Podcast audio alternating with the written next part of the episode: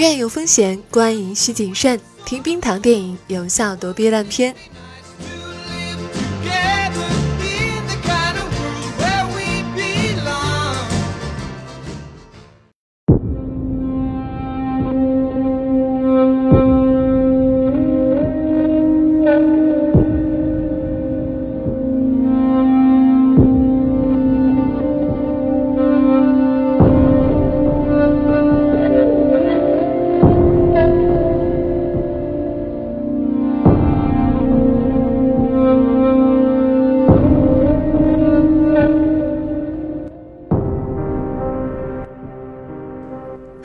上好，我希望你听到这期节目的时候是晚上，因为我们破天荒的要做一期鬼片了。我印象里以前冰糖电影应该是没有做过的。好，那晚上好，我是冰糖，这里是冰糖电影，我们来聊一聊四月将要上映的《中邪》这部鬼片。独立电影导演好像都喜欢在电影的中途才出片名，比如说。啊，山河故人啊，路边野餐啊，还有这部《中邪》都是。他是一个横店出身的导演，然后带领着六个横漂群演拍出了这一部，呃，伪纪录片形式的农村题材的恐怖片。这部电影的成本呢，据说是只有七万，其中还有两万给演员看腰伤了。为什么会有腰伤呢？是因为那一天剧组没有拜拜，结果就出事了。嗯，听起来怎么样？嗯，好像戏里戏外都有鬼的感觉啊。我先来说一下优点。这部电影的前半部呢，它的节奏是比较散漫的，比较日常生活化的，讲的是男女两个大学生情侣，他们到农村去拍这样一个迷信的，呃，民俗吧。这个节奏啊，可以理解为是故意不按照。观众对于恐怖片的那种心理预期的套路去拍吧，你以为上来就会有各种吓人的东西，但是我没有，真正吓人的东西呢是在后半段突然出现的，而且是那种连续的惊吓，根本停不下来，没有喘息机会的，很快就能让观众达到那种心理恐惧的高潮。那作为我自己呢？嗯，感觉还是看过不少恐怖片的，胆子也可以说不算是太小，但是在后半段确实还是出现了很多我不敢直视的那些镜头。然后在这期节目当中，我不想谈什么电影的利益高低，因为我觉得类型片的本分，首先你是要做好类型，那么恐怖片的类型就是要能吓到人，这一点中邪是做到了的，所以我们。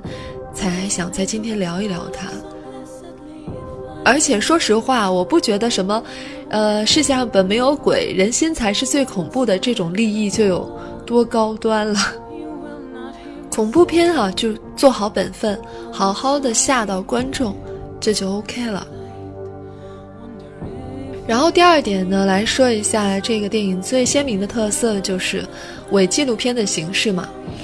嗯，你不能说它还有什么新意了，毕竟，呃，死亡录像啦，女巫布莱尔啦，鬼影实录啦，甚至包括一些科幻片，比如说克洛夫档案等等，这些电影都用过这个套路了。但是我觉得，嗯，用过不用过不重要。就比如说爱情片，已经古往今来不知道拍过多少了。然后比如说灰姑娘的故事这种套路，也是不知道拍了多少遍了。包括人鱼的故事也是啊，就像最近获奖的《水形物语》啊，然后和他今年同年还有一部《冰敷传说》，这两部电影就被说成是人鱼故事的 A B 版呢。就是形式呢，古往今来就是那么多，伪纪录片的形式出现的还算是比较晚的呢，所以说他用的次数可能比起那些一些经典的套路、经典的形式还是比较少的。嗯，说这些我是想说，其实这种。用过的次数不重要，重要的是怎么用，然后用的好不好，是否契合电影的故事，是不是有新意。从《中邪》这个故事来说呢，我认为是很契合的。一对情侣大学生，他们带着一种本能的好奇心去乡下拍迷信的乡俗，用自己的普通的这样的摄像机啊，这是合情合理的。特别是呢。电影用这种形式弥补了投资不足的短板，七万的投资，呃，大制作里面一件道具都不一定能够，这个小剧组却要用它给演员发工资、租场地，包括道具等等所有的开销。呃，如果导演选择用普通的电影镜头讲述这个故事，肯定每个镜头都非常山寨。当然，现在呈现出来的也是，可是因为它是用伪纪录片的形式呢，你可以圆过去啊，因为大学生是业余的。机器是业余的，最后拍出来的镜头效果是业余的，也非常正常，甚至都掩盖了演员有的时候演技不足的地方。而且这种业余呢，反而透出一种真实感。恐怖片最想营造的就是真实感，你要在真实感的这个底色上才能够吓人嘛。至少伪纪录片的形式给这部电影铺垫出了一个真实的底色，这样导演出手吓人的时候就事半功倍了。这是契合，那么新意呢？我觉得这部电影的新意是在于农村迷信的这个点。农村这样一个环境是城市电影院观众熟悉又陌生的。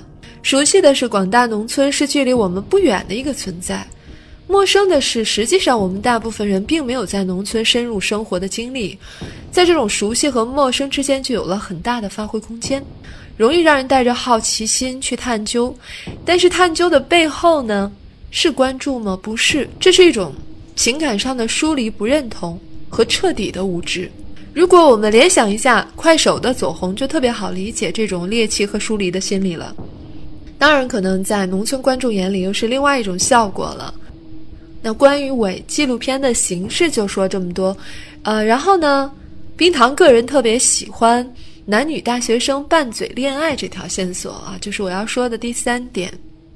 因为这个线索，你感觉是一个非常日常的设置，就是生活当中随处可见的啊这种，嗯，学生情侣，这个设计呢，提高了整个故事的真实感和丰富性。就比如说，嗯，男孩子这个男大学生在女大学生房间里面放了那个针孔摄像机啊什么的，他们就拌嘴啊、吵闹啊等等，你会觉得非常，呃，非常真实可信吧？然后也让这个人物更加丰满了。如果你只有一条线，就是怎么去驱鬼啊，怎么怎么去讲述中邪，怎么去讲述还人，啊，可能就会觉得比较单薄，比较片面吧。当然，这部电影是粗糙的，这一点不可否认。我们不能说，嗯，看到它好的那一面就否认它，这个里面有种种的粗糙的地方。然后，特别是结尾的那个《法制进行时》的片段，呃，被很多观众诟病。有的人觉得这可能是导演的自身价值取向什么的，就是他他是相信这个的。然后有的认为是过审，为了过审。那第一种，我觉得是不太可能的，因为在对导演的专访当中，他曾经说过很多拍摄过程当中的一些趣事吧，就比如说有演员。呃，做噩梦，然后被锁财呀，然后他们就去烧纸，还有说，每天剧组都会拜一拜嘛，然后没有拜的那一天，男主角就出事故了，所以我认为这应该不是导演的价值取向，前一种可能性更高吧。在今天的节目结尾呢，也希望你们留言告诉我，在你目前为止看过的所有的恐怖片当中，你觉得哪一部是最恐怖的？然后他把你吓到了什么样的一个程度呢？嗯，欢迎留言。然后我们本期推荐的电影呢是《死亡录像》《女巫布莱尔》还有《鬼影实录》。推荐的这几部电影呢都是和，呃，《中邪》这部电影有一些关联性、有些相似性的。如果你看完《中邪》还意犹未尽、没有被吓住的话，嗯，可以去看一看。结尾呢，还是推荐大家去关注一下我们的微信公号“冰糖电影”，那里除了电影，有的时候还会有一些其他的音频节目或者其他的活动。本期节目就到这里了，我们下期再见吧。